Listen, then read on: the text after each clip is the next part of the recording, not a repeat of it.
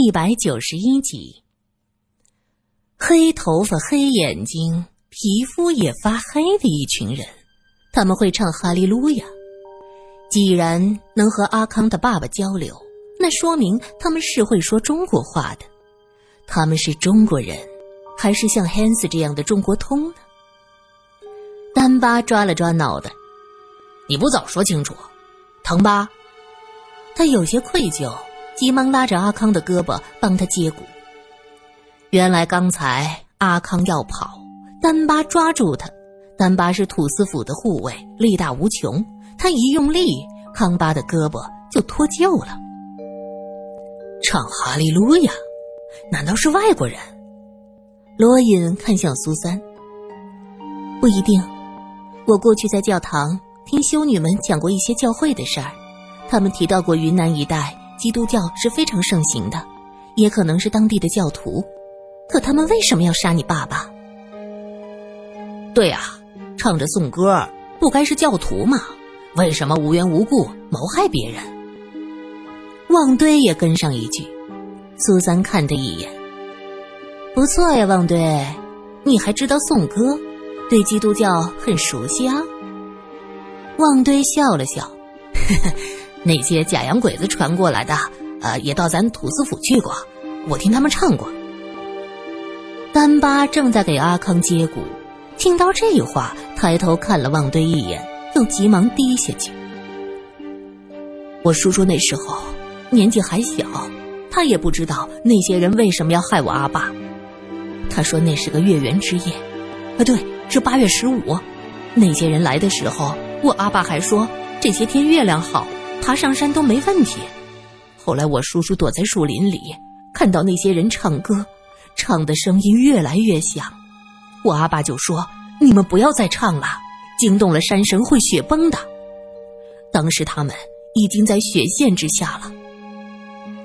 罗隐点了点头：“没错，声音过大，真的会引发雪崩。就为这个，他们把你爸爸推进山谷了。”我叔叔说，我阿爸说完这句话，那些人突然怪叫起来，大骂山神，还说他们是鬼，是见不得光的鬼，最恨神。那些人越骂越难听，就把我阿爸，把我阿爸。我从小就失去了阿爸，我阿妈哭瞎了眼睛，在我八岁那年也走了，是叔叔把我养大的。我叔叔让我一定要记住这个调子。以后见到这些鬼，得绕着走。苏三梳理了一下这些断断续续的信息。出事的时间是月圆之夜，一群奇怪的人来到雪线之下，突然高唱颂歌。后来又不知道为什么，将阿康的阿爸推下了山谷。见不得光的鬼，这有点奇怪。罗隐喃喃自语，汉斯立刻炸毛：“罗先生，你什么意思？”他患上不灵症，对“见不得光”这些词儿极其的敏感。我没什么意思，汉斯，你别太敏感。两个人剑拔弩张，苏三急忙说：“好了好了，阿康阿爸的事儿都过去二十年了，你们别为这事儿吵了。”罗隐。不灵症患者的面色是苍白无血色的，阿康说那些人皮肤是黑色。罗隐想说，人可以化妆，抹上黑油不就黑了？可是他看着苏三，没说出来。苏三讲的也对，这事儿过去二十多年了，这些人和神族也好，山神也好，没什么牵扯，犯不上为他们引起内讧。想到这儿。他拍着阿康的肩膀：“阿康，原来你有这么悲惨的经历。你放心，等到下山的时候，我再给你五十块钱，你可以多带点钱回家交给叔叔。”阿康的眼睛瞬间就亮了：“真的吗？太好了！”他深深的向苏三鞠了一躬。鞠完躬，他又问道：“往前再走走，就能到那个山谷。”我想到那儿去看看，可以吗？罗隐想着反正也要往前走，就答应了。这时林小姐已经烤好了肉干和饼子，招呼大家过来吃。大家围着篝火吃了点东西，也算休息的差不多了，就继续上路。往上走，路越来越窄，山越来越陡，人是不能骑在马上了，每个人都要跟在马后面走。林小姐身体虚弱，走了一会儿就上不来气儿，渐渐的落在后头。苏三回头看到林小姐体力不支，她停了一下，将罗隐刚才给自己削的木棍递给她。林小姐看着苏三，她感激的笑了。坚持住，阿康说马上到那个山谷，我们到那儿能歇歇。林小姐点了点头。我知道，苏小姐，你不用管我，我不会掉队的。旺堆和丹巴走在后面，回头看了他一眼。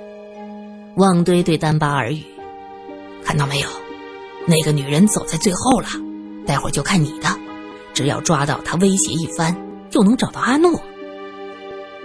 丹巴悄悄地指着走在前面的罗隐，可是我们已经发誓要效忠罗先生，这样做要是罗先生问起来，这和罗先生没关系。你不想早点找出阿诺吗？我越想越觉得这个女人非常的可疑。反正这女人和罗先生也没什么关系，不管问不问得出，随便推到山底下就是。旺堆毫不在意。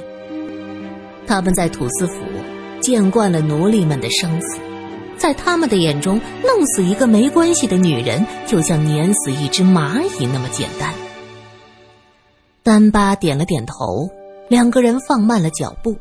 汉斯走在前面有些累，他站住喘了几口气，看到丹巴旺堆已经拉开了距离，指着他们对罗隐说：“你看看。”彪悍的西康汉子也不过如此，还不如我这个日耳曼人。罗隐白他一眼，你这个日耳曼人好像一直跟在我们两个中国人后头吧？汉斯一愣，急忙大步向前，还不服气的哼了一声。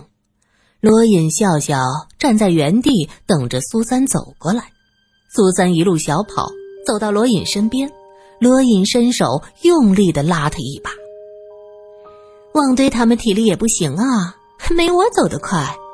苏三笑，罗隐回头又看了一眼，旺堆弯着腰，丹巴扶着他，两个人走得非常的慢。没事吧？罗隐问。没事，能跟上。丹巴对着罗隐挥挥手。苏三和罗隐一前一后继续向前走。过了一会儿，转过一个弯道。阿康停下来，指着前方说：“就在这儿，就是这个山谷。站在这儿，看见对面是个深不见底的山谷。”苏三拉着罗隐的手往下看了看，啧舌道：“哟，好深的山谷啊！”阿康跪在路边，嘴里念念有词。汉斯累得干脆直接坐在地上。他解开头巾，擦了擦头上的汗。苏三等了等，回头看过去，奇怪，他们怎么还没跟上来？是的，后面，啊不，准确的说是下面的山路上没人。苏三的心中有种不祥的预感，他看着罗隐问：“罗隐，我们要找找他们吗？先在这等一等。”罗隐看着下面的山路，他自己也有些担忧。现在有三人落在后面：林小姐、旺堆和丹巴。林小姐落后情有可原，她年近四十，人单薄枯瘦。可是旺堆和丹巴，身强力壮的小伙子，怎么也落在后面了？苏三担心这三个人会不会出了什么事儿。不过既然罗隐说在这儿等等。那就先等等吧，顺便休息一下。这里海拔很高，爬山比在别的地方更加艰难。走上一段，心脏开始砰砰砰剧烈的跳动，头晕眼花，要扶着树喘上一阵才能继续往前走。不能剧烈运动，哪怕是忽然大幅度的弯腰，都可能因为高原反应而一头栽倒。苏三这一路上都尽量保持心情平静，加上罗隐一直扶着他，男女搭配，干活不累。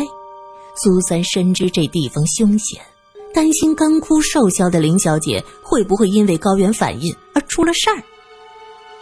汉斯坐在大石头上，解开头巾，不住的扇风。阿康跪在地上磕了几个头，念了一段经文。他站起来说：“多谢罗先生，我只要上山就要到这看看。”罗隐站在路边，探着身子往下看，那下面是茂密的树木，中间间杂着密密麻麻的灌木，看着深不见底，这掉下去是必死无疑呀。他看着山谷，心想：那些会唱基督教颂歌的人，为什么会突然发狂杀人呢？听阿康讲的情景，那些人似乎很忌惮山神的存在，一听到山神就勃然大怒。按照这里人的说法，山神就是神族，需要用人去做祭祀。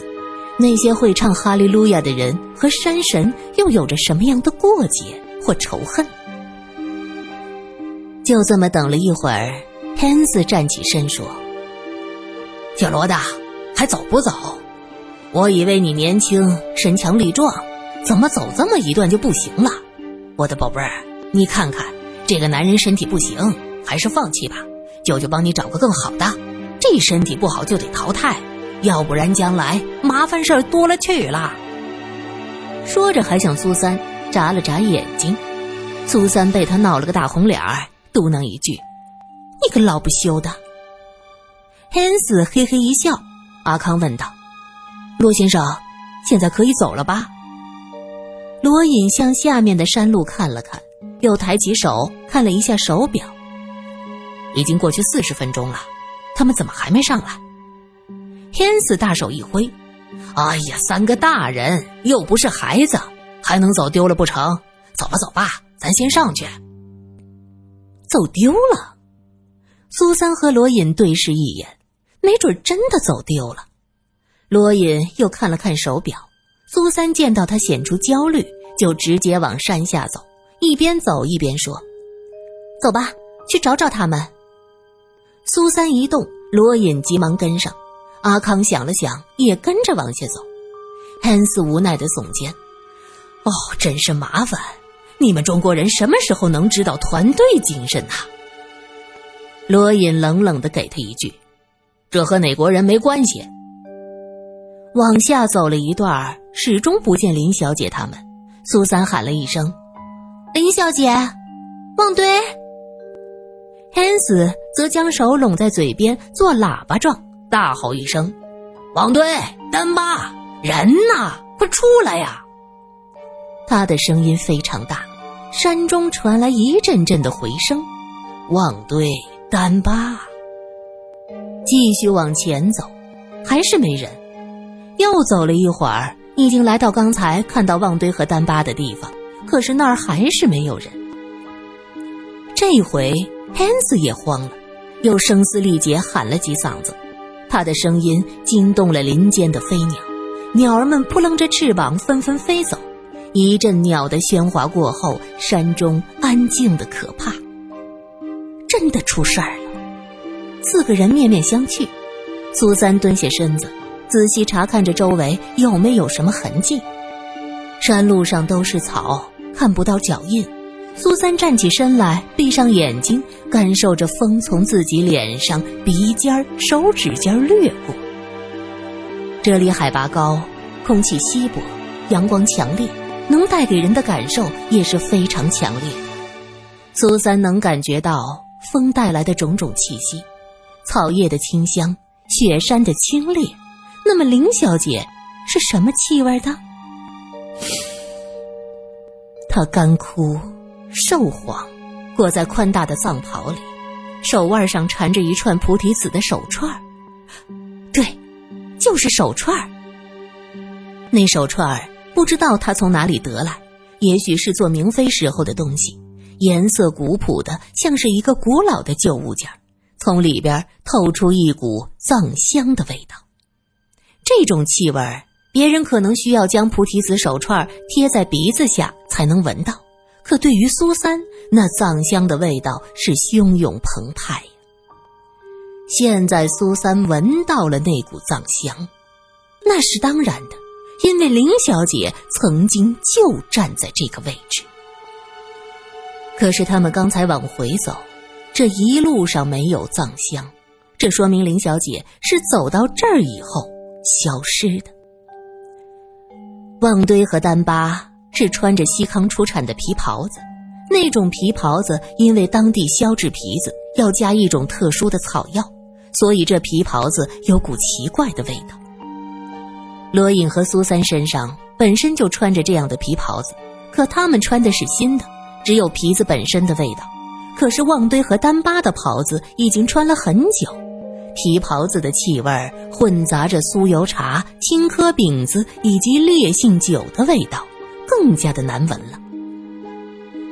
雪山下空气清冽，这种皮子的怪味在苏三闻起来很明显，而他们刚才一路走下来，也没有闻到那股浓烈的皮袍子的气息。这说明丹巴和旺堆他们根本就没有往前走。苏三心中一惊，如果这丹巴和旺堆要对林小姐不利呢？这一路上，旺堆像个发情的牦牛，一直围着林小姐展示自己西康汉子的魅力。而林小姐经历了这么多的事儿，对于男女情爱是嗤之以鼻。旺堆像花孔雀一样。在林小姐面前是转来转去，每回都是失望而归。如果他和丹巴突然兽性大发怎么办？苏三不敢想下去，他指着自己站着的地方说道：“他们三个曾经在这聚到了一起，他们没有往前走，是在这儿消失的。”阿康惊呆了，苏小姐，你你是怎么知道的？汉斯则是耸了耸肩：“我的小公主冰雪聪明，她什么都知道。”罗隐闻言，回头向着蜿蜒的山路看过去。山路的边上是深谷，若是在这儿出事，只要将人轻轻一推，就什么都找不到了。可是他们三个有什么深仇大恨，非得你死我活？还是说他们三个人一起遭到了别人的进攻呢？